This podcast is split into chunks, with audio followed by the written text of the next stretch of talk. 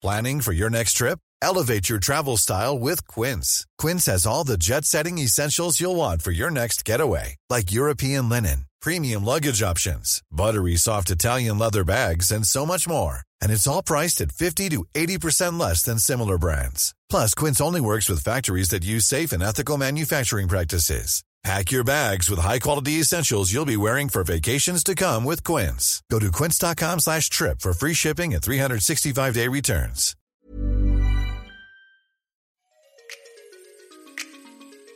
Métamorphose, il y a vraiment le côté un peu, comme tu fais là, le côté, un peu confessionnal, quoi. Quand on vient déposer une parole et on est en sécurité pour la déposer. Et je pense que parfois, on est aussi dans une forme de d'espace d'état de conscience modifié.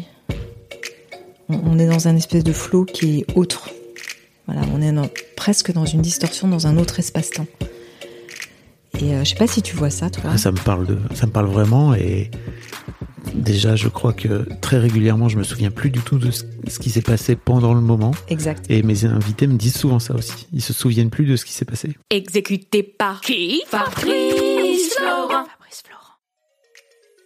Bonjour, bonsoir, bon après-midi à toutes et à tous et bienvenue dans ce nouvel épisode d'Histoire de succès. Chaque jeudi à partir de 6 heures du matin, je retrace avec une ou un invité son parcours de vie qui l'a amené à son succès depuis la petite enfance jusqu'à aujourd'hui. Je suis Fabrice Florent, je produis des super podcasts d'interviews et de discussions. En tout cas, moi, je les trouve super. Et je crée des contenus. Je fais parler des pères de paternité, des mères de maternité, des gens de leur rapport au succès. Je prends des mecs entre quatre yeux pour leur parler de masculinité. Je fais causer des gens de leur rapport à l'argent et de plein d'autres thèmes que je vous invite à découvrir en allant sur mon site fabflorent.com. f a b f l o r e n t.com. Si vous aimez cet épisode, vous pouvez aller écouter la bande-annonce du podcast pour en découvrir plus sur mon travail et mes autres podcasts. Si vous aimez mon travail, vous pouvez m'offrir un cadeau en échange en me soutenant financièrement et ainsi me donner un peu plus de sérénité en vous abonnant par exemple à mon Patreon ou en m'envoyant de l'argent sonnant et trébuchant. Allez dans les notes du podcast ou en allant sur fabflorent.com, f donc vous y trouverez toutes les infos. Enfin, si vous aimez ce podcast, vous pouvez vous y abonner, mettre un chouette commentaire et 5 étoiles au podcast sur votre application de podcast préférée et surtout, surtout, surtout, partagez cet épisode et ce podcast autour de vous s'il vous a plu. Je suis sûr que vous connaissez des gens que mon travail pourrait intéresser. Vous pourrez également venir commenter avec mes auditrices et mes auditeurs chaque épisode directement sur mon Discord. Alors Discord, c'est un petit logiciel génial que je vous invite à découvrir, qu'il faut installer sur votre téléphone ou votre ordi. Vous pouvez également me suivre sur les différentes plateformes et réseaux sociaux. Abonner à ma newsletter et vous trouverez toutes ces infos pour me contacter dans les notes de cet épisode. Un grand merci d'avance et bonne écoute à vous. Et puis tu vois, j'ai la posture que j'ai eu toute mon enfance euh, dans la salle de classe, c'est-à-dire euh, assise en tailleur. T'es en tailleur Ouais. Donc merci de. Encore aujourd'hui, écoute, euh, moi aussi je suis très souvent en tailleur, tu vois, c'est un peu mon, mon truc, euh, étonnamment. Euh, T'es souple alors? Euh, je suis souple. dans- Question vraiment random pour démarrer. Je suis souple en fait dans le sens comme ça, de se mettre en tailleur. Et si tu me demandes de faire par exemple une interview en grand écart, là je peux pas. ah oui, non, ouais, ok. Tu me connaissais C'est un exercice. les perchés. En même temps, comme, euh, comme tu fais relativement peu d'interviews, en fait, merci beaucoup de venir euh, à mon micro, c'est trop cool. Bah écoute, avec plaisir. Déjà, j'adore ce que tu fais. Puis j'ai eu un Oh. coup de cœur quand on s'est rencontrés l'autre jour. Tu Oui. m'as proposé comme ça spontanément et j'ai trouvé ça génial. Ah, trop bien. Bah, Ouais. Merci beaucoup, Anne, de venir. euh, Anne, donc, pour les gens qui ne te connaissent pas, tu es euh, la voix de, du podcast Métamorphose, euh, qui est l'un des podcasts les plus écoutés en France. C'est fou quand même cette euh, cette aventure folle quoi. Et ça fait quelques là ça fait maintenant un an que vous êtes dans le fameux classement de de la CPM ce qu'on appelle la CPM qui, qui classe les meilleurs euh, les meilleurs podcasts et t'es dans le top quoi. C'est fabuleux. Ouais, bah écoute, on est effectivement dans le top euh, 3 maintenant depuis 8 ou 9 mois consécutifs. C'est vrai que je peux même dire qu'il y a 4 ans, au bout de deux semaines, c'est parti comme ça tout de suite et j'ai vu qu'il se passait un truc quoi. Donc, euh, alors je dirais pas que je chaque jour on est étonné du succès de nos audiences. En même temps, euh, si on compare à des grandes radios nationales, ça reste en- Oui. encore des, des petits scores. Mais c'est vrai qu'à l'échelle des podcasts, on est à 2 millions d'écoutes par mois. Et, euh, un peu plus, donc euh, c'est C'est beaucoup. C'est beaucoup quand même. c'est énorme Ouais. Mais en tout cas, un grand merci de, de venir, euh, de venir à mon micro. Euh, t'as un parcours, euh, justement, tu vois, on va, on va reparler un peu de ton parcours. Euh, t'as un parcours très hétéroclite, si, si je me trompe pas. Euh, en même temps, il n'y a pas grand chose sur toi sur Internet, hein, donc on va en profiter Ah pour oui aller creuser un peu. je, cherche, je cherche un peu, mais c'est vrai qu'il n'y a pas grand chose. Euh, et tu sais, la première question que je pose à tous mes invités, c'est en fait, à quoi tu ressemblais, Anne, quand t'avais 7-8 ans? À 7-8 ans, j'aimais bien me faire euh, des petites tresses euh, à l'africaine. Et après, quand je les enlevais, quand je les enlevais, j'avais des cheveux un peu, euh, un peu rasta comme ça. Et je me souviens de d'aimer danser. Mes parents mettaient voilà les musiques d'une certaine époque, etc., quelle qu'elle soit, et d'être une petite fille joyeuse et avec toujours beaucoup de monde à la maison, des copains copines, ça allait et venait. Et donc c'est le souvenir que j'ai de moi, en tout cas à ces âges-là. Euh, Plutôt entouré, quoi. plutôt entourée et on avait une particularité à la maison, on n'avait pas la télévision. Alors moi je, me- je râlais parce que à l'époque euh, les gens, les jeunes, euh, enfin pas forcément de cet âge-là, mais quand même les gens regardaient la télévision et moi je l'avais pas. Donc dans la cour de récréation ils discutaient de, des émissions, des Mm. dessins animés. Et moi j'avais autre chose à la maison, j'avais une baignoire ronde dans le salon. Une quoi? Une baignoire ronde Ok, dans le salon. j'avais bien compris. c'est ça. Et donc, euh, mes parents me disaient, bah, tu vois, on n'a pas la télé, mais nous, on a une baignoire ronde dans le salon, et donc, invite tes, tes amis à se baigner dans le salon. Voilà. C'était un, c'était un peu atypique. Comme mon père est architecte, il avait récupéré ça dans un chantier euh, qu'il avait eu à l'époque euh, dans les tours du 13e à Paris, où c'était la grande mode des années 70 de mettre des baignoires rondes. C'était un peu l'ancêtre du jacuzzi. Et puis, il en avait récupéré une, et quand il avait construit sa maison, bah, il avait mise comme ça dans le salon. Mais au moins, ça permet de se distinguer à l'école. C'est ça. T'es pas en train de regarder les Ouais. mêmes émissions que les Ouais, autres, mais ok. C'est vrai que c'est un vrai. C'est comme aujourd'hui ne pas avoir de, de téléphone portable, quoi. Dans le, dans le collège, euh, dans l'école, c'est compliqué, quoi. Ok. Euh, comment s'est passé ta comment s'est passée ta, ta, ta scolarité d'une manière générale? T'étais une, une élève euh, brillante, euh, appliquée. T'étais une bonne élève? J'étais une bonne élève jusqu'au jusqu'au collège. Euh, appliquée, surtout euh, passionnée en fait. J'aimais beaucoup aller à l'école. euh, j'ai eu des, la chance d'avoir des, des, des, maîtres et des maîtresses super qui m'ont vraiment inspirée, que je rencontre encore parfois et qui se souviennent de moi comme élève. Alors, je trouve ça toujours euh, amusant quand même. Ok. Et euh, bon, j'étais dans un, dans un village, hein, donc on n'était pas forcément très nombreux, mais. Et puis ensuite, je suis partie en pension. Euh, et à ce moment-là, euh, je suis tombée sur aussi des personnes, tu vois, dans mon entourage qui n'avaient pas forcément envie de bosser. J'ai découvert une autre vie. Et là, je pense que je me suis mise euh, dans une forme d'échec scolaire. Alors, je- donc, je suis passée de première, deuxième de classe à presque cancre, en fait. Ok. Et en fait, je m'ennuyais. Je trouvais que les profs étaient moyennement intéressants. Et du coup, j'ai traîné ça quand même une partie de ma scolarité. Enfin, voilà, où j'étais, average, quoi. Enfin, Ouais. moyenne, enfin, normale. Euh, Ça te collait un peu à la peau, c'est ça que tu dis euh, ça te, De ce fait-là, t'avais un peu ce côté, bah j'aime pas l'école, donc l'école m'aime pas trop. Enfin, il y a un peu un cercle vicieux qui se joue là à ce moment-là? J'ai vraiment le sentiment, euh, autour de la troisième, tu vois, à l'approche du brevet des collèges, de, de me dire que euh, c'est pas passionnant, ce qu'il raconte, c'est long. Euh, et que ça pourrait se faire autrement. Et c'est curieux parce que j'étais dans un, un collège euh, catho et il y avait une, euh, une bonne sœur mais qui avait, qui avait pas l'habit et qui donnait des, des cours de, de catéchisme qui étaient des cours de théologie et de philo. Et là j'adorais y aller tu vois. Donc euh, c'est marrant parce que c'est quand je fais le parallèle avec les métamorphoses la conscience et les sujets de Puis la spiritualité. philosophique la spiritualité. Et je me souviens que là je trouvais vraiment une ressource euh, qui me qui m'animait à ce moment-là. Et j'ai adoré d'ailleurs après la philo en terminale. Ouais. Ça, t'as redressé un peu la barre après ou- Oui, j'ai redressé la, la, la barre après. Euh, je suis devenue justement très copine avec ce prof de philo qui était euh, un jeune diplômé. euh, C'était son premier euh, poste. Et, euh, et on sortait pas mal avec lui. Et en même temps, il nous délivrait ses enseignements. Et, ça- et ça, je trouvais ça génial. Ok. comment comment s'est passé, sont passées tes études euh, supérieures euh, post-bac? Ensuite, j'avais très envie de, voyager et donc euh, j'ai intégré une école de, business, de commerce, qui permettait de, de partir à l'étranger. Donc, je suis partie pendant trois ans. euh, c'est une école en quatre ans. Je suis partie pendant trois ans à l'étranger, euh, en Andorre, en Espagne et en Angleterre, à Londres.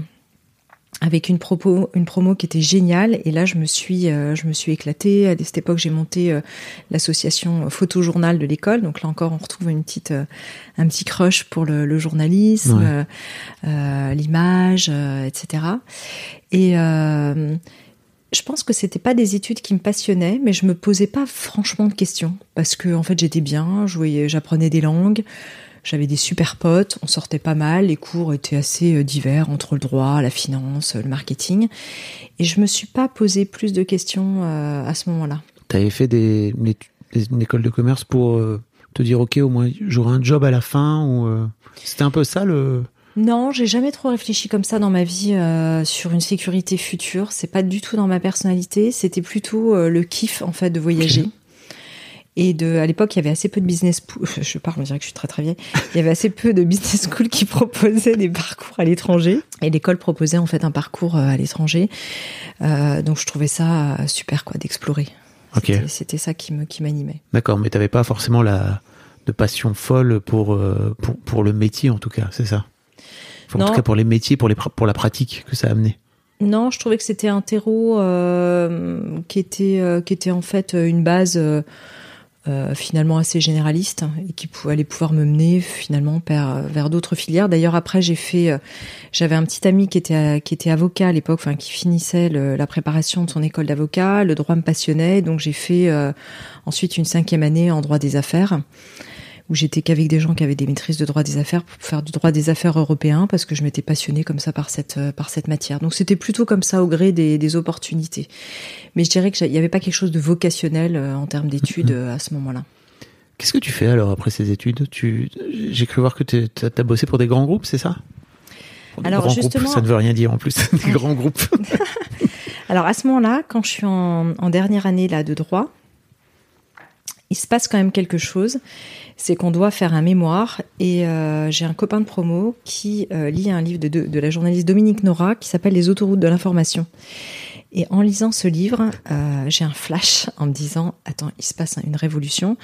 Alors on est à une époque, on doit être en je sais pas 96, 95, 96 à Paris, il doit y avoir euh, peut-être euh, un cybercafé en France ou deux. Enfin bon, c'est vraiment les prémices d'internet quoi. Alors pour les jeunes qui nous écoutent, C'est ça les autoroutes de l'information, c'était comme ça qu'on appelait Internet à un moment donné. Exactement. Ouais. les autoroutes de l'information. Et là, je, je lis ce vrai. livre et je me dis, c'est un truc de, de dingue. Et je décide de faire mon mémoire de, de droit, en fait, sur le sujet. Et donc, le, le sujet que je prends, c'est les droits d'auteur sur Internet, en disant, bah, si tout est libre et si on peut mettre tout en ligne, comment est-ce qu'on va gérer les droits des artistes, les droits des auteurs, etc. Et je me souviens que mes profs de droit, qui étaient très vieux à l'époque, me regardaient avec des yeux ronds en disant qu'est-ce que c'est ce sujet, enfin, on n'y connaît rien, etc. Donc j'ai fait une soutenance de mémoire avec des gens qui finalement euh, Je comprenais rien ce que tu racontais. rien du tout. Et c'est ça qui m'a mis le pied à l'étrier, parce qu'après, quand j'ai cherché du boulot, euh, bon, j'ai fait des petits jobs, etc. C'était une époque où il y avait quand même, c'était un, un peu difficile de trouver du travail Mhm. à ce moment-là. Fin des années 90, là Ouais, c'est ça. Mm. Donc euh, j'ai eu quelques expériences en CDD, euh, voilà, di- diverses, pas forcément très passionnantes. Et puis je vois une annonce chez Vivendi et qui recrute des chefs de projet qui connaissent un peu Internet. Et donc je postule. Et là, j'étais la première qui, recrutait et, et mon patron qui était hyper jeune aussi à l'époque revenait des États-Unis. Il avait fait Harvard Business School et lui, il maîtrisait déjà très bien ces sujets puisqu'il avait euh, creusé Internet. Et donc il se dit enfin une nana qui sait de quoi je parle. Voilà, puisque Il n'y avait euh, pas grand monde. Hein. En fait, sans doute, euh, les- peut-être les auditeurs les plus jeunes se, se rendent pas compte, mais Internet fin des années 90, c'est l'Eldorado, quoi. Il y a, il y, a, il y a pas grand monde qui est au courant, Tu quoi. sais, quand je parlais de ça autour de moi, toutes mes, toutes mes copines, tous les copains qui avaient fait des business schools, ils étaient partis dans des grands groupes, dans des grands lessiviers, etc. C'était un peu la voie royale, de rentrer un peu dans des écoles de vente comme Mm. ça. euh. Et là, quand je leur disais, mais moi, ça me passionne, c'est un truc qui est en train de- d'arriver en France, Internet, les autoroutes de l'information, les modems et tout, ils me regardaient en disant, elle est complètement... moi, C'est un truc finalement qui faisait percher un peu à l'époque, enfin, Bien qui sûr. faisait euh, geek, quoi. Mais Moi, j'ai découvert Internet en 95, donc euh, laisse-moi Ah dire que je, je comprends. Ah, Oui, on- exactement. On vient de faire un high five parce que Ouais. vraiment, il y a eu, il y a eu ce truc où pendant très longtemps, moi, je, j'avais l'impression de parler chinois à mes, à mes amis, en fait, en leur disant, en leur expliquant à quel point j'étais passionné de ce, Ouais. de, de ce mé- nouveau média qui sortait, quoi. Mm. Ok, mais donc plutôt côté alors droit, c'est ça? Plutôt sur l'aspect juridique, non, euh, etc. Non, non, j'ai été recrutée sur l'aspect. En fait, euh, j'avais fait mon mémoire sur les droits d'auteur sur Internet, mais lui, ce qui l'intéressait, c'est que j'avais euh, un peu euh, compris ce qui se passait aux États-Unis et tout ça. Donc, il m'a recruté comme chef de projet sur la partie marketing. Et en fait, Vivendi à l'époque était en train de monter un fournisseur d'accès Internet Ah oui. qui s'appelait, enfin, qui s'est appelé CGTEL Online et qui était vraiment euh, au moment de, de et tout ça. Oh c'était mais- vraiment les prémices de l'internet. Bah oui. connu- Du coup, tu as connu tous ces moments. Bah oui, il y avait même la. F- Alors pour vous dire, il y avait la Fnac qui avait lancé un. Tout le monde lançait son fournisseur Ouais. d'accès. En fait, la Fnac avait lancé son fournisseur d'accès. Mm. Darty avait lancé son fournisseur d'accès. Tout le monde lançait son fournisseur d'accès. Ok. Donc il y avait Avas, on a- j'ai travaillé pour Avas Online, CGTEL Online, etc. Donc euh, à des postes toujours marketing. Et puis euh, bah, il y avait beaucoup d'acquisitions. Hein. C'était la grande époque aussi de Messier qui a racheté AOL. euh, et, euh, et donc le projet a été dissous en interne. Et là je suis passée sur un autre projet. et- qui était vraiment passionnant parce que moi j'adore les livres, j'avais fait des boulots aussi d'étudiante dans des librairies, j'ai toujours adoré lire, euh, adoré lire, adoré les livres, etc. Notamment aussi des livres de philo, des Ouais. livres de voilà de, de théologie, etc. Et Ah, tu restais toujours dans l'aspect religion. Alors c'était un vrai, bah, vrai truc religion pour toi. ou en tout cas, euh, en tout cas philosophe, conscience, euh, sens de la vie, quête de sens. Ok. C'était vraiment euh, voilà. Ok, Donc ok. c'est vrai que la vie aussi de certains grands mystiques m'attirait, tu vois, en disant qu'est-ce qu'ils ont cherché, qu'est-ce qu'ils ont, euh, quelles questions ils se sont posées, quelle a été leur exploration. C'est vrai que ça a été toujours présent en fait. Euh. À ce moment-là. Et, et ensuite, il y a eu une joint venture qui s'est montée entre Havas et Bertelsmann pour lancer euh, une des premières librairies euh, en ligne Oh pan-européenne qui s'appelait Books Online, BOL. Et euh, Ah oui, BOL. voilà, je sais pas si tu te souviens. Ah si, oui, avec le logo, le petit livre euh, Exactement, qui, qui ouais. ressemblait à une petite tête. Là, je me souviens très bien. Et donc, on a lancé la start-up, toujours avec ce, ce patron, là, Fabrice Cavaretta, et qui, qui a recruté son, son équipe, voilà, qui était issue en partie de CGTEL Online. Et donc, on a lancé BOL en France. Et donc, ça, c'était une aventure géniale parce que c'est vrai qu'à l'époque, on était un peu les rois. Enfin, c'était le monde des startups qui démarrait. Donc, on avait des, on avait des gros budgets marketing. On lançait une librairie en ligne. On rencontrait beaucoup d'auteurs. Amazon n'existait Euh, pas encore en France. hein, Amazon n'était pas arrivé en France à Hmm. ce moment-là. Et euh, voilà, donc on faisait C'était vraiment une autre époque, c'est ouf. hein. C'est dingue. C'est à ce Ouais. moment-là que j'ai rencontré, par exemple, Bernard Werber quand on a lancé BOL en France, qui venait d'avoir son immense succès avec les fourmis, et donc on avait invité plein d'auteurs. Et euh, c'était euh, voilà une époque extraordinaire. On allait aussi un peu aux États-Unis euh, pour euh, pour regarder ce qui se passait là-bas. Donc on, on nous organisait des voyages pour comprendre comment se passait l'internet là-bas. Donc c'était vrai que c'était une grande époque et puis une époque de pionniers aussi. Hein, tu l'as connu. Oui, Ouais. avec toutes les, les startups, les, Ouais. les levées de fonds astronomiques et puis le cassage de gueule euh, aussi rapide parfois. Quoi. C'était vraiment des, des bulles assez, assez immenses et assez énormes. Ah, je savais pas que tu avais, avais bossé en particulier euh, Sur ces projets-là. sur Internet à l'époque, Ah oui. les autoroutes de la profession. J'ai fait une rupture d'anévrisme quand tu l'as dit. Vraiment, je me suis dit, oh là là, Ah oui, t'as vu, c'est c'est ça fait à drôle. hein l'ancienne, hein, vraiment. ouais, ouais, à l'ancienne. C'est le, vieux nom d'Internet. Mm. Ok, donc tu bosses là-bas jusque. euh, c'est- ah, c'est juste après, en fait, c'est ça que tu lances euh, Féminin Bio tu... Non, non, à ce moment-là, en fait, euh, c'est génial, on bosse dans des startups. Et en fait, le grand truc de cette époque, c'est quand même de lancer, de monter sa startup. Parce que là, tu bosses dans des startups, mais dans des grands groupes. Voilà, c'est un projet entre Havas et le Ber- Bertelsmann, donc c'est pas vraiment des startups les deux, mais c'est quand même euh, c'est des projets en interne comme ça. Mais euh, avec euh, mon collègue, un de mes collègues qui était au BizDev, euh, on se dit, bah, ce serait quand même génial qu'on monte notre, notre projet. Quoi. Ça fait quatre ans qu'on est un peu dans ce milieu. Et voilà. Donc on démissionne tous les deux en même temps pour monter notre, euh, notre projet. C'était en quelle année ça? Il y Donc avait... ça, c'était euh, 99. Ah oui, donc là, il n'y avait pas encore le chômage à l'époque. Je crois que si tu démissionnais, euh, il n'y avait pas de rupture Non. conventionnelle. On n'avait rien. Et on n'avait pas, et on n'avait pas une thune. Mais on se disait, on a l'idée du siècle. Moi, j'avais 27 ans, je crois, à l'époque. On se disait, on a l'idée du siècle. On va lancer un truc euh, d'achat groupé. Ça n'existait pas. Et on pensait être les seules personnes à avoir eu cette idée. Et en même temps que nous, à un mois d'intervalle, il y a eu huit projets d'achat groupé qui sont nés en France. Qui était l'ancêtre de Groupon, euh, maintenant, qui est effectivement très connu. Donc, euh, avec cette idée que plus on est nombreux à acheter, plus le prix baisse. Et euh, je le dis quand même parce que c'est important, parce que même si c'était très excitant, qu'on était jeunes, qu'on était toutes... c'est vrai qu'à cette époque-là, il y avait beaucoup de gens du même âge qui bossaient dans les startups, on, faisait, on sortait beaucoup, etc. Il y avait au fond de moi quand même une voix qui me disait... est-ce que tu te sens utile au monde? Est-ce que tu es à ta place? J'ai toujours vraiment eu ça en, en tâche de fond. Et donc même si je trouvais ça très excitant, tu vois, je mets des, des guillemets. Euh, on bossait toujours 12 heures par jour, on n'arrêtait pas le week-end, enfin on était à fond sur ces projets et en même temps je me disais quel sens euh, in fine ça a. Mais en même temps, t'as 27 ans, donc Ouais. est-ce que c'est le moment d'aller chercher du sens dans sa vie? Peut-être pas. Bah, en fait, il y avait quelque chose qui m'avait énormément interrogée. Euh, quand j'avais euh, 25 ans, j'ai une de mes meilleures amies qui est rentrée dans les ordres, qui est devenue bonne sœur. Un peu du jour au lendemain, qui était quelqu'un de plutôt assez fêtarde, enfin voilà, qui n'était pas forcément... euh, elle pas la vocation depuis qu'elle était petite. Elle est rentrée dans une, une communauté religieuse catholique. Et ce choix radical quand même de vie, elle, elle avait 22 ans, elle était un peu plus jeune que moi, m'a énormément interrogée en me disant, waouh, est-ce que moi aussi j'ai une vocation dans la vie? Et quelle est-elle? Où est l'appel en fait? Où est mon appel de, de vie?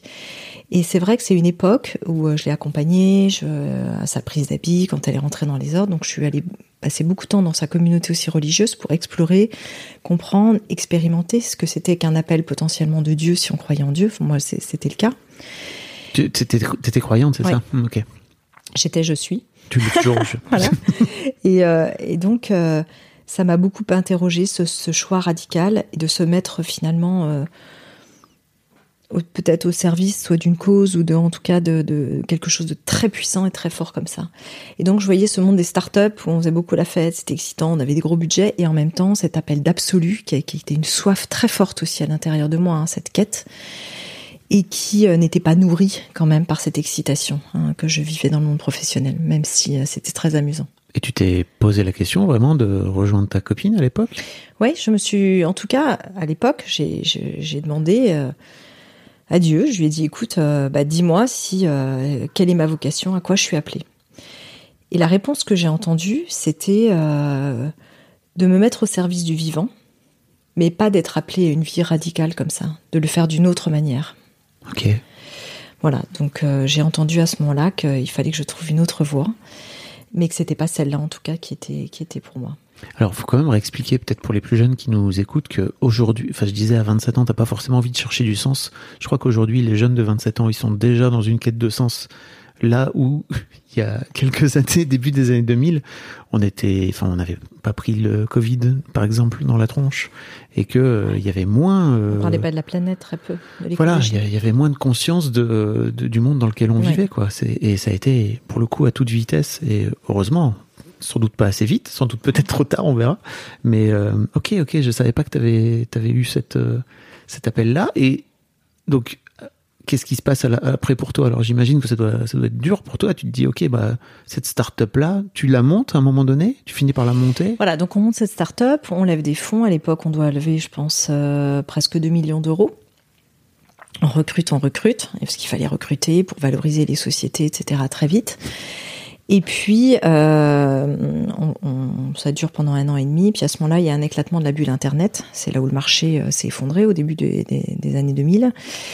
Et donc, euh, notre start-up, qui à un moment donné euh, valait peut-être euh, 20 ou 30 millions, enfin ce qui était n'importe quoi, il y avait des, des, valorisations euh, absolument terrifiantes. Je me souviens que mes parents ils disaient mais qu'est-ce que c'est que ça? Elles vont vendre leur boîte ce prix-là, n'importe quoi. Et, euh, et du jour au lendemain, on valait plus grand-chose. Donc on s'est revendu en fait à un nos concurrents à la casse. Et à ce moment-là, euh, voilà, j'ai eu envie de faire autre chose. Je, me suis à nouveau posé des questions de quelle est ma place en fait dans la vie, Euh, qu'est-ce que j'ai envie de faire au niveau professionnel? J'avais beaucoup de copines autour de moi, enfin deux ou trois amis très proches qui travaillaient dans l'humanitaire, et je trouvais que moi j'avais pas cette vocation-là, mais je trouvais que c'était très noble quand je les voyais euh, passionnés. Je me disais voilà, il faut que je trouve quelque chose moi aussi qui me passionne. Et à l'époque, euh, celui qui est devenu ensuite mon mari euh, avait vendu lui aussi sa start-up, donc il était disponible et on s'est dit qu'est-ce qu'on va faire? Et là on s'est dit bon on va voyager. Et on s'est installé à Barcelone et on a voyagé pendant trois ans. Alors moi j'avais un job en parallèle un peu de consultante, je conseillais aussi des boîtes d'internet pour garder un pied, mais on a voyagé euh, comme ça T'étais pendant digital nomade avant l'heure. sans téléphone, euh, avec un, un, un ordinateur pas très portable. c'est ça. un ordinateur portable de 8 kilos. Mais bon, un Ouais, ordinateur portable quand même. Ouais, c'est vrai que c'était digital nomade avant l'heure, ouais. Tu fais bien de le dire. Ouais, ouais. C'est exactement ça. c'est devenu carrément un- une façon de vivre pour certaines personnes, Bien quoi, sûr. de, de partir vivre à Ouais, l'étranger ouais. et de bosser en de bosser euh, en télétravail, quoi. Ouais, on voit ça beaucoup chez les coachs, euh, etc. Ouais, Mm. effectivement. Et là, euh, j'ai eu un appel en fait très fort de la planète. J'ai vu dans des endroits, j'aurais pu le voir en France. There's never been a faster or easier way to start your weight loss journey than with PlushCare. PlushCare accepts most insurance plans and gives you online access to board-certified physicians who can prescribe FDA-approved weight loss medications like Wigovi and Zepbound for those who qualify. Take charge of your health and speak with a board-certified physician about a weight loss plan that's right for you. Get started today at plushcare.com slash weight loss. That's plushcare.com slash weight loss. plushcare.com slash weight loss. Even when we're on a budget, we still deserve nice things. Quince is a place to scoop up stunning high-end goods for 50 to 80% less than similar brands. They have buttery soft cashmere sweaters starting at $50, luxurious Italian leather bags, and so much more. Plus, Quince only works with factories that use safe, ethical, and responsible manufacturing. Get the high-end goods you'll love without the high price tag with Quince. Go to quince.com slash style for free shipping and 365-day returns. Hein, parce qu'il suffisait d'aller dans la Beauce ou dans certains endroits où la, la terre a été quand même bien dégradée, où le sol n'est plus très vivant. Mais c'est vrai que j'ai eu une prise de conscience très forte de deux choses en voyageant. Un, de l'état de la planète, notamment en Inde, avec des champs arrosés de pesticides, des champs de coton, etc., où on utilisait beaucoup d'eau. Je me suis dit, mais où est-ce qu'on va là? Donc début des années 2000. Et deuxième prise de conscience, euh, mon grand-père, qui était pharmacien à l'époque, préparait ses potions dans sa pharmacie. Il préparait aussi des médicaments, des préparations magistrales et tout ça. Et je me disais, mais finalement, il connaissait l'art de la botanique, mais ça m'a pas été transmis et on a perdu ce lien à la nature, aux plantes. Et j'ai vu dans certains pays, En une génération, donc, c'est ça. une génération, Mhm. et je voyais en Australie ou en Nouvelle-Zélande ou en Inde des gens qui avaient gardé quand même euh, ce savoir ancestral qui avait été transmis euh, voilà dans les générations et en me disant mais nous en Occident nous vendons la nature des cosmétiques naturels, des shampoings, etc., euh, ou des produits de bien-être qui sont en fait des faux produits où il y a 0,01%, alors qu'en fait il y a tout dans la nature et euh, voilà. C'était du greenwashing avant l'heure. Ouais, c'est ça. Mais c'est pareil, je, je- je me permets de resituer un peu le contexte, mais début des années 2000, euh, il y avait plein de climato-sceptiques, hein, et qui étaient, euh, je me souviens très bien de Claude Allègre, qui est l'ancien euh, ministre de l'Éducation nationale, qui était climato-sceptique reconnu, avéré, qui criait partout que le dérèglement climatique, le changement climatique, c'était c'était une, une arnaque, qui était sur TF1 aux heures de grandes écoutes. Enfin, Ouais. c'est vraiment. C'est vrai, hein Et c'était il y a 20 ans, quoi. Il y a pas longtemps, hein, Bah, c'est ça. à l'échelle de l'humanité. Mais d'ailleurs, quand j'ai euh, donc le média féminin bio, ensuite en 2007, hein, on fait un saut un peu dans le temps. Euh, pareil, euh, c'était un peu comme à l'époque où je bossais dans les startups internet, on me regardait avec des grands yeux en disant qu'est-ce qu'elle fabrique avec ses modems et ses trucs, ces kits de connexion internet. Euh, là, c'est pareil, on se disait tiens, euh, le bio, l'écologie, c'est une secte. Oui. Et en plus, moi, j'avais vraiment cette cette vision que euh, le vivant est tellement extraordinaire qu'il n'y a pas vraiment besoin de taper euh, sur l'industrie pour euh, en fait se sentir relié au vivant. Et donc je me disais aujourd'hui euh, les, quelques médias qui en parlaient, c'était à travers la peur ou des scandales sanitaires, la vache folle, etc. Et moi je me disais on peut parler en fait de l'écologie, on peut parler du vivant, on peut parler de l'alimentation bio, des cosmétiques bio, d'un mode de vie naturel, sans forcément taper en contre sur autre chose. En allant chercher du positif plutôt, c'est ça? C'est ça, en montrant la beauté en fait de la nature, en montrant la beauté du vivant, en montrant comme c'est bon, comme c'est beau, comme ça fait du bien, comme euh, c'est plus slow, comme ça va mieux. Et en montrant comme euh, il y a des gens extraordinaires qui travaillent à ça et qui sont pas forcément connus. Et j'avais très envie du coup de les mettre en lumière en disant bah il y a des gens qui cherchent d'un côté. Et de l'autre, euh, il y a des gens qui font et qui sont pas mis en lumière. D'où l'idée de ce média féminin bio à l'époque, qui était d'abord digital, et, euh, et ça me permettait de réconcilier entre guillemets avec mon savoir-faire et mes anciens amours d'internet Mhm. et mes nouveaux amours, qui étaient effectivement cette découverte du vivant, de l'écologie, euh, vraiment de manière beaucoup plus euh, profonde et deep euh, dans, dans mon chemin. Et là, tu te, tu rentres dans une, dans une vie de, de média, de, de patronne de médias. C'est Ouais. pas c'est pas du tout la même vie que que start-upper. euh. Non. c'est une économie beaucoup plus lente en plus. Ouais, c'est vrai. Ouais, c'est ça. C'est euh, alors en plus pour remettre dans le contexte. hein, donc j'avais écrit un premier livre sur les cosmétiques bio et c'est ça qui m'avait mis le pied à l'étrier. Parce que justement j'avais, euh, j'avais, je m'étais dit bah tous ces produits de bien-être, euh, puis aussi toutes ces potions que fabriquait mon grand-père et tous ces gens qui les fabriquent, qui sont pas connus. Je me suis dit il faut les faire connaître. Et à l'époque il y avait eu un grand succès d'un livre d'une journaliste allemande ou autrichienne, je sais plus qui s'appelle Rita Steins, qui s'appelait La vérité sur les cosmétiques et qui avait beaucoup parlé du greenwashing et de ce qu'on des composants euh, de nos produits en disant qu'il y avait aussi beaucoup de, polluants, de perturbateurs endocriniens, etc. Et ce livre avait fait grand bruit. Et euh, avec une copine euh, qui était qui écrit très belle plume, on s'était dit bah tiens et si nous finalement on faisait un guide des cosmétiques bio pour dire aux femmes voilà des produits qui sont vraiment naturels, qui sont vraiment bio. Et donc on s'est lancé là-dedans. On est allé, on a pris notre petite idée sous le bras, on est allé frapper à la porte d'un éditeur qui a vu, ces deux nénettes arriver et qui nous a dit ben go for it et qui nous a donné qui nous a dit j'achète ok pour le livre partez et donc c'est comme ça qu'on a écrit euh, que j'ai coécrit mon premier livre le guide des cosmétiques bio qui était devenu à l'époque un best-seller sur le marché. Puis on était devenu un peu les madame cosmétiques bio sur le sujet. On était assez interviewés et puis euh, moi je trouvais ça super euh, les cosmétiques le bien-être et tout. Et en même temps moi j'avais envie de partager un mode de vie holistique beaucoup plus large en fait sur ce entre temps j'avais eu ma première fille puis ma deuxième. Et je voyais bien que, en étant enceinte, en attendant des enfants, on se pose beaucoup de questions sur euh, qu'est-ce qu'on a envie de donner à, à à ces enfants à naître. Et euh, Il n'y avait, pas avait Instagram à l'époque pour venir raconter tout ça. il y avait rien. Il y avait rien. Comment j'ai envie d'accoucher, euh, quelle, euh, quelle puissance j'ai par rapport à la maternité, est-ce que j'ai envie d'allaiter. Il y avait très peu d'informations aussi sur le sujet. Et c'est là où je me suis dit, bah tiens, il manque un média de référence qui pourrait, de manière, je dirais, avec une biodiversité de parole, hein, informer les femmes en fait sur ce sujet-là. Et donc le féminin bio est né de, de, de cette aventure-là. Pendant, t'as fait, t'as fait Féminin Bio pendant combien de temps? Alors j'ai vendu Féminin Bio, on a cédé toutes les parts il y a hum, un an. Et donc ça a duré, l'aventure a duré 15 ans. Et en fait, au bout de à peu près 6 ans, je me suis associée, en fait, j'ai cédé la majorité du capital, donc j'ai gardé 49% et j'ai cédé 51% à un associé, Michael, qui avait un petit groupe, euh, un- enfin qui avait une, une agence digitale et qui maîtrisait très bien tout ce qui était médias, technologie. Et moi, j'en avais marre à cette époque-là d'être seule. Euh, je suis partie vivre aussi avec ma famille aux États-Unis. Et donc c'était compliqué de, de voilà de gérer un média à distance. Avec le décalage horaire en plus. Ouais, exactement. Mhm. Et puis j'en avais marre d'être vraiment dans l'opérationnel.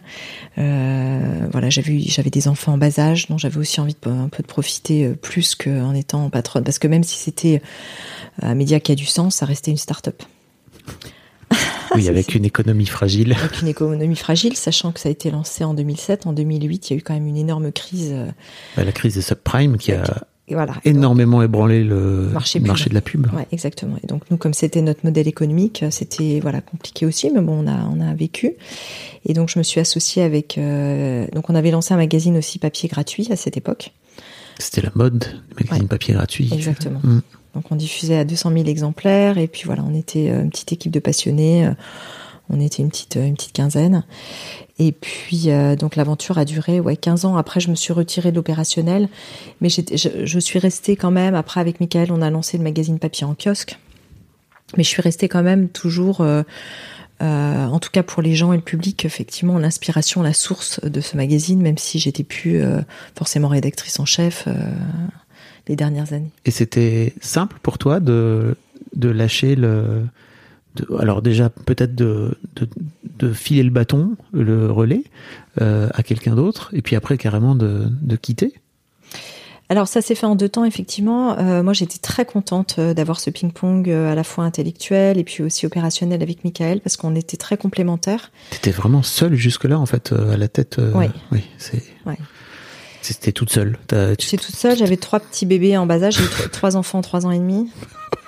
Et quand j'étais enceinte de la troisième, je me suis dit tiens je vais monter un média, la bonne idée tu vois. Pourquoi les, pas après les hein. hormones de la femme enceinte, les hormones Oui, c'est ça. Il faut créer. Allez, il faut créer. Et donc j'étais quand même aussi physiquement euh, un peu rincée. Et, euh, et c'est vrai que c'était, euh, c'est toujours intéressant en fait d'avoir ce, cet au- autre regard. Et euh, Michael, en plus, euh, moi j'étais vraiment rentrée à fond dans les sujets de bio, de d'alimentation saine, de naturopathie, etc. Tous ces sujets-là. Et j'avais un peu décroché, il faut bien dire, pendant ces années-là, de tout ce qui était technologie digitale qui m'intéressait moins. On avait un site qui était aussi vieillissant. Et euh, mon associé, en fait, lui maîtrisait ça. euh, voilà, c'était c'était génial parce qu'il avait une agence de site web, de site internet. Donc on a refait très vite le site. Donc c'était extrêmement complémentaire. C'est un gros boulot hein, de changer de site, euh, Ouais. surtout quand t'as un peu perdu, le, perdu la Ouais. main. Quoi. Et la technologie va à toute vitesse. Exactement. Faut pas, faut pas rater le coche. Mais alors, ok, et d'où vient l'idée de, de créer Métamorphose? T'aimais les interviews d'une manière générale ou c'est un truc qui t'est venu comme ça un peu en te disant tiens, j'aimerais bien faire parler des gens? Alors oui, déjà cette idée de faire parler des gens et les mettre en lumière avec Féminin Bio, c'était vraiment ça, de mettre des gens en lumière, de les faire parler de leurs histoires, de leurs expériences, euh, de leurs entreprises, euh, voilà comment ils fabriquaient des produits hein, extraordinaires et sains. Enfin, tu vois, c'était vraiment mon truc.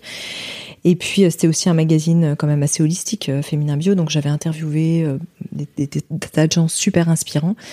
Et je trouvais que dans la retranscription papier, même si les mots sont puissants, on perdait en fait ce qui s'était joué vraiment dans Mhm. l'échange de l'instant, dans les silences, euh, dans, dans la voix, dans l'intimité. Et euh, comme j'étais un peu Madame Bio à cette époque, comme je te disais, du marché, c'est vrai que j'avais souvent des radios qui m'interviewaient. Et on me disait souvent, t'es un bon client en radio, en fait. C'est cool de t'interviewer. Et c'est vrai que j'aimais bien parce qu'il y avait un côté un peu planqué, tu vois, derrière ton micro.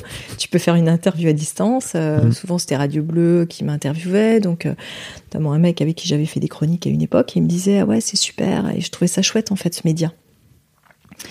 Voilà, donc c'était c'était euh, à cette époque aussi, j'ai fait pas mal de chroniques pour la télévision, pour Ushuaïa TV, pour Direct 8 aussi. Donc euh, voilà, il y avait cette idée de, de- des- des médias un peu autrement. Et euh, à la fin de l'aventure de, de Féminin Bio, j'ai lu un article sur euh, sur les podcasts dans un magazine féminin qui disait que les podcasts revenaient en force. En fait, c'était pas une idée nouvelle le podcast puisque ça existait au début des années 2000 fort longtemps. fort longtemps, Mm.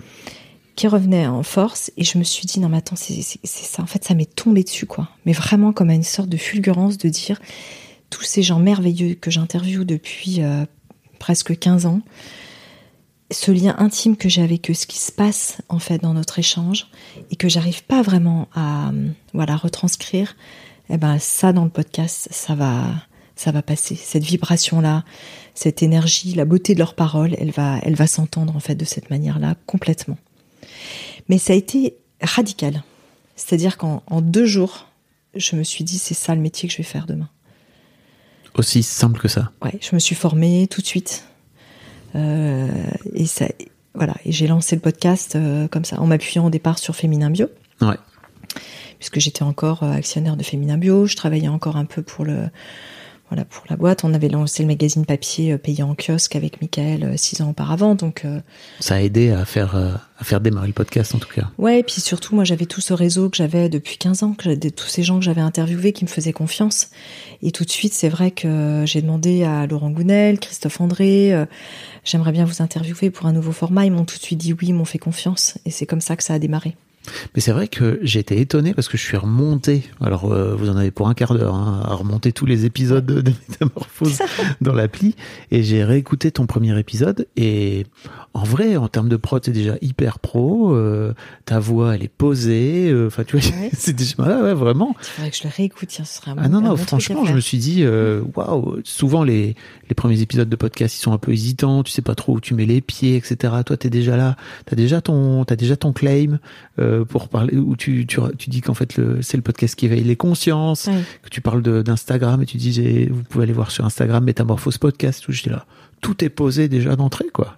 T'avais déjà, Ouais, c'est savais- marrant parce que j'étais, j'étais, euh, je savais exactement, tu vois, c'est comme si j'avais le.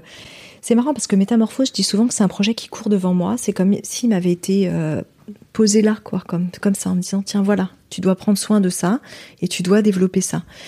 C'est pas, c'est comme si c'était pas véritablement ma tête. Alors évidemment, c'est fait de tout ce que je suis, d'expérience que j'avais, mais c'est comme si ce projet, euh, voilà, il y a quelque chose qui, euh, qui court devant et qui me dit c'est comme ça qu'il doit être fait.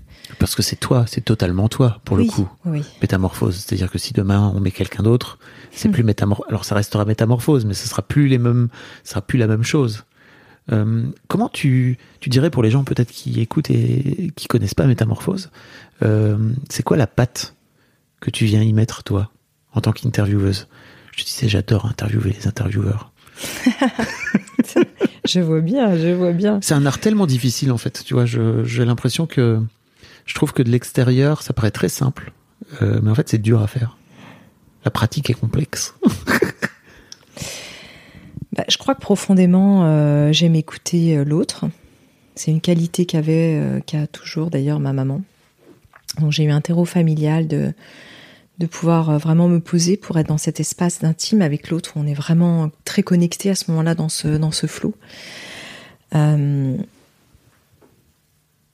la pâte métamorphose, c'est aussi euh, de très bien préparer les interviews, d'aller vraiment dans. On interview des experts, hein, donc ce sont pas sont pas des parcours de vie comme ce que tu fais toi. Donc il y a vraiment une recherche euh, vraiment approfondie de, la thématique pour bien comprendre le message que l'autre cherche à délivrer. Ça, c'est important de, de, respecter aussi, je pense, le travail d'un auteur qui a posé une parole, qui a pensé son sujet et de pas euh, souvent euh, les autres les, personnes que j'interviewe me disent euh, oh, dis donc c'est incroyable on sent que vous avez lu notre livre. Moi je trouve que c'est le minimum de respect en fait quand bah on interviewe voilà un expert sur un sujet d'avoir d'avoir pu aller en profondeur en tout cas sur sur ce qu'il a à dire. C'est un peu le problème des médias aussi c'est que souvent on a un temps limité euh, les intervieweurs sont plutôt des présentateurs, on leur euh, file euh, des notes par rapport au bouquin, et donc bah il n'y a pas. C'est ça. Mais alors des charges. Hein. Ils ont cinq bah, minutes pour pitcher un livre, mmh. un thème, c'est sûr, hein, c'est pas évident. Ah, toi, tu es dans des épisodes qui durent une heure, une heure et demie. prendre le temps, quoi. Ouais, et puis là, on est, on est bien aussi. On, est, installé. chez toi, on est sur ton, sur ton canapé, on assis en tailleur. J'ai enlevé mes talons. et on est vraiment bien, quoi. Hmm. On n'est pas en stress. C'est vrai que ça, c'est important. C'est important de poser ça. Moi, j'adore la relation one-to-one. J'adore vraiment aller euh, où on est vraiment connecté à l'autre et dans cet espace-là d'intimité. Et euh, métamorphose, il y a vraiment le côté un peu, comme tu fais là, le côté, le côté un peu confessionnal, quoi. Quand on vient déposer une parole et on est en sécurité pour la déposer. Et les gens, ils savent que quand je vais être là pour les écouter, je suis pas là pour les piéger, je suis pas là pour, euh, même si on peut être, euh, voilà, parfois dans la contradiction ou euh, poser des questions, mais on est vraiment dans un espace quand même de sécurité et de bienveillance. et je pense que parfois, on est aussi dans une forme de d'espace d'état de conscience modifié. On, est dans un espèce de flot qui est autre. Voilà, on est presque dans une distorsion dans un autre espace-temps. Et euh, je sais pas si tu vois ça, toi. Ah, ça me parle de, ça me parle vraiment. Et déjà, je crois que très régulièrement, je me souviens plus du tout de ce, qui s'est passé pendant le moment. Exact. Alors qu'en fait, euh, j'étais en plein dedans. Ouais. Et mes invités me disent souvent ça aussi. Ils se souviennent plus de ce qui s'est passé. Donc je me dis, ok, souvent c'est des ces interviews qui pour moi sont réussies. oui, parce que. T'as oublié ce que. As oublié voilà, on est dans le flou, quoi, hmm. complètement. Ok. T'as invité. Alors t'as 300, plus de 300 épisodes. C'est fou. je crois qu'on est à 500 aujourd'hui. Il y a Laura qui, il y a Laura qui est qui est là derrière toi qui fait oui oui, oui plus de 300 500 ouais, épisodes. Je crois qu'on est à 500 ouais, en tout en épisodes ouais. Qu'est-ce qui te qu'est-ce qui te donne envie de de produire autant? Parce que tu as, un épisode par semaine. Vous avez aussi lancé une série euh, Graines de métamorphose. Ouais, alors aujourd'hui, moi, je fais trois épisodes par semaine. On a, trois épisodes. On a un best-of le week-end et on a une série, euh, enfin, qui est plus une série maintenant, qui est un podcast à part mm. entière qui s'appelle Graines de métamorphose, qui est pour la génération des 20-35, qui est euh, donc ce sont des 20-35 qui interviewent des gens de leur génération. Et euh, c'était quoi ta question? C'était qu'est-ce qui qu'est-ce qui te qu'est-ce qui te donne envie ah de produire autant donne envie de produire autant? C'est là, tu sais, je reviens un peu à pour moi ça ça revient un peu à la start-up quoi. Tu vois, il y a ce côté euh, tu, tu fournis beaucoup quoi. Bah en fait j'ai eu une petite, donc là on, a démarré la saison 5, donc ça fait 4 ans que c'est comme ça. Et j'ai eu une petite traversée du désert quand même à un petit moment, il y a deux ans, où je me suis dit, euh, tous ces sujets de la conscience, euh, de la spiritualité, de la santé, du bien-être, du développement personnel, est-ce qu'au bout d'un moment je tourne pas un peu en rond sur les, sur les mêmes thématiques? Et puis finalement, euh, je me suis remobilisée sur. mais en fait, je crois que j'ai une curiosité qui est qui est sans fin, quoi. Et, euh, là, en ce moment, par exemple, on s'intéresse beaucoup à des sujets autour de la musique, de l'art, euh, et comment on peut plus aussi se connecter à ça. Il y a eu toute une époque là euh, récente autour de, des thématiques de l'amour. à travers l'amour universel, l'amour dans le couple, la sexualité, euh, l'amour, l'amitié, etc. Voilà. Donc, euh, ce sont des sujets qui sont tellement universels. En fait, ça me passionne et il y a une espèce de presque de, de gourmandise, pour pas dire quand même de boulimie chez moi. Je suis une hyperactive. C'est- là où je voulais t'amener. tu voulais aller, merci. T'es un bon accoucheur. Merci, de, de merci de le dire. Ouais. Donc il y a une espèce de, de voilà de gourmandise, de, de, de toute cette curiosité de sujet qui me passionne. Où à chaque fois je me dis ah mais ça je peux pas laisser passer. Alors euh, voilà j'y vais, j'y vais, j'y vais. En ce moment, on forme aussi des, des, des, des personnes en interne à la manière d'interviewer justement de métamorphose, même si, comme tu le disais, tu es, tu es qui tu es, ta Oui. façon d'interviewer unique, et ta voix, et ta, ta, ta couleur, euh, l'espace dans lequel tu es, et donc c'est pareil forcément pour moi. Mais il y a en- une ligne édito que voilà, tu il y a une ligne Hmm. édito, et c'est ça qu'on est aussi en train de transmettre pour plus que je sois la seule voix de métamorphose. Ah, ok. Donc là, on a déjà démarré avec une coach qui anime un podcast sur la psychologie positive. Avec euh, Graines de Métamorphose, il y a deux hosts maintenant. Il y a Alexandre Dana et Agathe Lévesque. Alexandre qui est passé dans, Ah oui. dans l'histoire de succès, bien, sûr. Ouais, ouais. Cher Fondateur de. Life Mentor. Ouais, inspirant aussi, très Bah oui. inspirant. Ouais. Et Je l'ai tu- pas écouté, tiens d'ailleurs. Je vais, je vais vous écouter tous C'était fou. On a parlé de, on a parlé de mille trucs. Ah oui, On j'imagine. a parlé de cirque, etc. Enfin, Ouais, on a bah parlé ouais, vraiment- lui, c'est Monsieur Sangle. Oui, exactement. Très bizarre dit comme ça. Monsieur Sangle, ouais, on se dit de quoi partir. Mais c'est un art du cirque, hein, de, les sangles, et donc sa, sa maman était, euh, je crois, numéro 2 mondial de Mm. trapèze. Donc, euh, On a parlé de voyage du héros avec lui aussi. Enfin, ah je, ouais, je vous mettrai le lien dans. Mm. Ouais, je vous mettrai le lien dans les dans les notes Mm. euh, de l'épisode. Euh, et donc ouais, aujourd'hui vous avez c'est en train de développer en fait une vraie marque autour de à partir de ce podcast. Euh, J'ai cru voir que vous lanciez aussi des événements IRL. Enfin, vous aviez des événements IRL. Enfin, Mm. Il y a plein plein de choses aujourd'hui que vous êtes en train de développer. T'es en train de monter un empire en fait.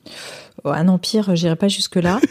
Euh, hier, je partageais avec quelqu'un que j'aimais bien l'image de. Bah, C'était avec Alexandre Dana, justement. Je disais que l'image de, de la pizzeria, de la pizzeria du coin de la rue, qui fait un bon travail artisanal avec des, bon- des bons produits, ça me plaisait aussi. Mm. Donc, je sais pas si on est en train de monter un, empire, mais en fait, l'idée, c'est plutôt d'être autour de- des- d'expériences de métamorphose. Euh, avec effectivement, ça peut être des cercles gratuits en ligne. Euh, Il y a un livre aussi Métamorphose. Moi, j'ai publié un oracle, euh, l'oracle de la métamorphose. Donc, c'est plutôt de pouvoir vivre des expériences. C'est vrai qu'on se pose la question aussi du live, d'aller. euh, Bah nos oui. auditeurs nous demandent, tiens, on aimerait vous rencontrer, euh, voilà l'équipe, euh, les interviewer, etc. Donc, euh, euh, on se pose toute cette question, toutes ces questions de comment faire vivre l'expérience euh, métamorphose. Dans mon parcours, il y a quelque chose qui m'a aussi euh, beaucoup initié, qui est euh, l'art du Wutao, qui est un art corporel que je pratique, euh, parce que tu disais, il y a une façon d'interviewer métamorphose. Et dans cet art euh, corporel, euh, c'est vrai qu'on est dans une, une sorte d'état particulier, hein, qui est un état euh, qui est certainement proche de certains états de modifié de conscience, mais qu'on peut retrouver quand on fait de la course à pied, quand on tombe dans le flot, quand on fait de la natation, et qu'on retrouve dans cet art corporel, et qui m'a vraiment aussi influencé pour être dans cet état-là pendant les interviews. Je connais pas du tout. Le Wu Tao, c'est ça? Le Wutao, ouais, c'est un art euh, corporel contemporain qui, euh, qui prend sa source dans la, dans la voie du taoïsme et des arts martiaux. Le- le- ils sont deux fondateurs, c'est un couple. Et Paul, en fait, était ancien champion du monde de kung-fu. Et Imanu, donc son, sa femme, elle était danseuse, prof de yoga. euh, voilà, ils ont beaucoup expérimenté aussi le théâtre à travers les jeux, à travers le masque, la roue des personnages, etc. Et puis, euh, ils avaient fait aussi beaucoup de rebirths, euh, tous les deux, qui sont des techniques Ah. euh, autour de la respiration holotropique, etc. Et donc, ils ont décidé, à travers leur couple, leur rencontre amoureuse et leurs arts respectifs, de créer un art contemporain qui existe depuis presque 25 ans maintenant, et qui s'appelle le Wutao. Voilà. Ouais, et qui est très très beau en termes de, de pratique et, de, et très puissant aussi en termes de, de souffle. C'est quelque chose que tu voudrais développer, c'est ça Bah, je Ou me faire suis- connaître à travers. euh, Moi, je me suis formée au Wutao il y a, il y a 10 ans, donc euh, j'ai, euh, je suis enseignante de Wutao, même si aujourd'hui, enfin, j'ai le, je pourrais enseigner le Wutao, même si j'ai pas le temps. Mais en tout cas, c'est vrai que c'est un art corporel qui m'a beaucoup nourri corporellement au niveau du souffle et qui a été une source d'inspiration, je pense, très forte aussi pour créer Métamorphose. Ok. Ouais.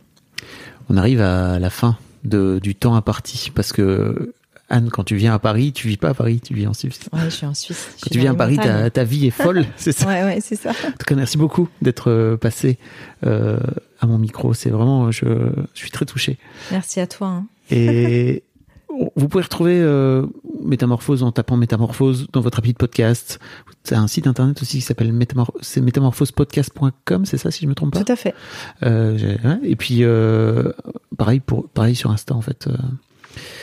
Euh, Anne, un grand merci à toi. Franchement, c'était chouette. Ouais, merci Fabrice. C'était vraiment cool. J'étais ravie. À bientôt. bien, ouais, ciao. Un grand merci à vous d'avoir écouté jusqu'au bout. Pensez à rejoindre le serveur Discord pour venir commenter avec le reste de ma commu. Je vous trouverai tous les liens dans les notes de cet épisode. Et si mon travail vous plaît, je vous rappelle que vous pouvez m'offrir en échange un peu de sérénité en vous abonnant à mon Patreon ou en m'envoyant de l'argent en vous munissant de votre CB. Vous trouverez tous les liens dans les notes de cet épisode également. Bonne fin de journée et j'espère à très bientôt pour un nouvel épisode de podcast.